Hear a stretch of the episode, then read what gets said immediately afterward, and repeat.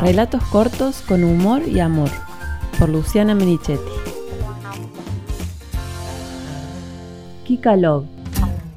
Un día me llegó un mensaje de texto de mi tía Tere, que no usa WhatsApp, que decía, lo que vos tenés se llama prosopagnosia.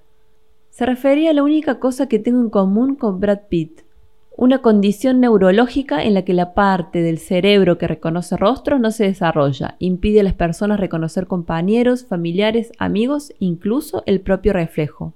Lo mío no es para tanto, pero sí suficiente para hacerme pasar vergüenza. Cuando volví a vivir a mi pueblo natal, después de 15 años en otra ciudad, me reencontré con muchas caras que me costó reconocer por el paso del tiempo. Hombres y mujeres que cuando me fui tenían, por ejemplo, 10 años y al volver 25. En una ciudad grande y trabajando en un comercio, me parecía normal ver caras conocidas sin identificar de dónde. Salvo un par de momentos incómodos superados con habilidad, la dificultad para reconocer rostros no me había molestado. Pero el lugar que me vio crecer está lleno de gente que conozco y me conoce, y fue un trabajo intenso unir caras con identidades. La situación más graciosa fue en un negocio de artículos de limpieza. Entre los clientes que esperábamos había un chico de cara muy familiar que me saludó simpático. Automáticamente mi cerebro se puso en acción para tratar de identificarlo, mientras teníamos la charla típica de los momentos de espera. Sin resultado, ni ganas de quedarme con la duda, me lo jugué a adivinar. Discúlpame, vuelvo a estar muchos años en Córdoba y me está costando reconocer a la gente. Vos ibas al colegio con mi hermana más chica, ¿no?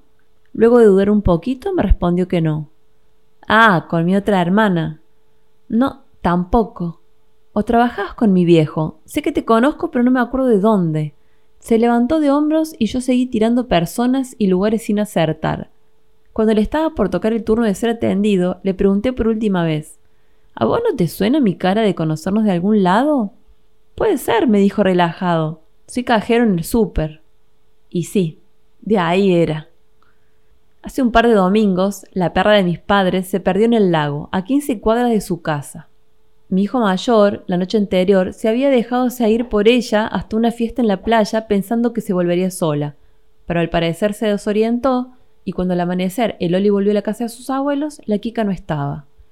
Se acostó a dormir con la esperanza de despertar con la perra de regreso, pero eso no ocurrió. Nos organizamos en comandos con mi hermano y cuñado, quienes estaban a cargo de la casa mientras mis viejos estaban de vacaciones, y salimos a buscarla. El día estaba sofocante. El Oli recorría de a pie los paradores de las playas preguntando por un ovejero alemán perdida y el resto recorría la zona en los autos.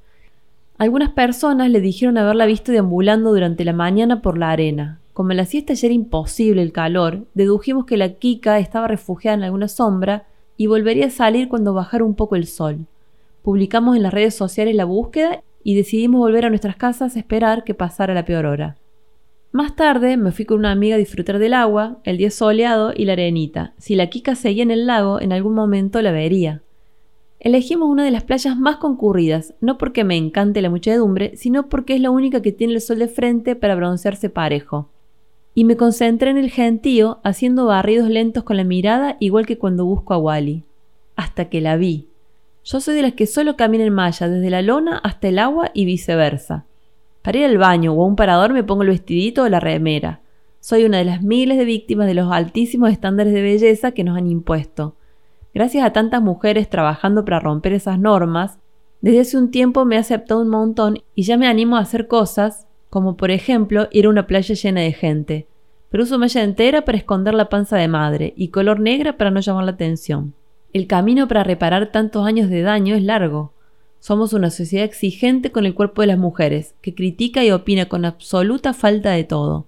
Si es gorda es porque no hace dieta o gimnasia, si es flaca seguro es anoréxica, si el culo no es perfecto no debería usar tanga, si tiene celulitis para qué usa polleras tan cortas, si es una mona para qué gasta en seda. Nos hemos acostumbrado a mirar los cuerpos femeninos a través de esos lentes. Me reconozco víctima y verdugo, y día a día me hago consciente de eso para seguir avanzando. Pero cuando la vi a la Kika, la mirada de los otros desapareció. La alegría de encontrarla, lo que sentiría ella al sentirse a salvo, todas las emociones que me despertó el amor que siento por esa perra, hizo que mi cuerpo recuperara el valor que realmente tiene. Dejó de ser objeto de crítica o deseo para solo ser la herramienta perfecta y sagrada que es. Me paré y corrí entre la gente para alcanzarla antes de que se perdiera de nuevo. La llamé pero no se dio vuelta. La vi tan valiente. Además del calor y el susto que tendría, ya está viejita y sorda de una oreja. Le grité más fuerte y la abracé. No fue el encuentro eufórico que había imaginado, pero se entregó rápido a los mimos. Tenía la mirada incierta, le toqué la boca por dentro y se la sentí seca. Pedí a una amiga de mi hijo que pasaba por ahí que me alcanzara una botella con agua. Le di con la mano, pero casi no tomó. Me dio miedo que estuviera sufriendo un golpe de calor. Quise llevarla hasta la orilla para mojarla, pero no se dejó. Como pude, le hice caminar hasta la sombra de un parador. Llamé a mi cuñado para que fuera a buscarla con el auto y entre los dos pudiéramos cargarla. Es grandota y no tenía puesto el collar. Por momentos amagaba irse, pero a fuerza de caricias y contención se echó rendida al lado mío. Me conmovía mucho haberla encontrado, también pensar en el alivio de Loli, que se sentía responsable de su pérdida. La alegría del reencuentro había logrado que no me importara la cantidad de pelos que se me habían pegoteado a la piel transpirada y con bronceador, ni el olor a perro. Ahí también el amor ponía cada cosa en su verdadero lugar. Cuando lo vi llegar a Mariano, vestido, acalorado y recién levantado de la siesta, agradecí tener un cuñado tan bien predispuesto siempre. Se acercó contento él también, pero apenas la vio me dijo Esa no es la Kika. Si es la Kika, le porfié, pensando que la modorra de la siesta le nublaba la visión. No es Luchi, no es la Kika. ¿Cómo sabes que no es la Kika? Fastidiado de que además de poco observadora fuera testaruda, me respondió que lo sabía de la misma forma en que yo sabía distinguir a mis hijos. Desilusionada, avergonzada y angustiada de que la Kika siguiera perdida, liberé a la perra que había tenido hasta ese momento de rehén. La dificultad para identificar rostros parece que también aplica a animales. Mariano se sonrió para que yo no me sintiera tan mal y empezó a irse. Caminó unos pasos, me miró y miró de nuevo a la perra que se alejaba satisfecha con todo el cariño que había recibido de una desconocida.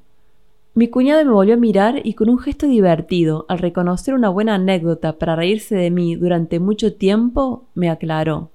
Además, Luchi, ese perro es macho,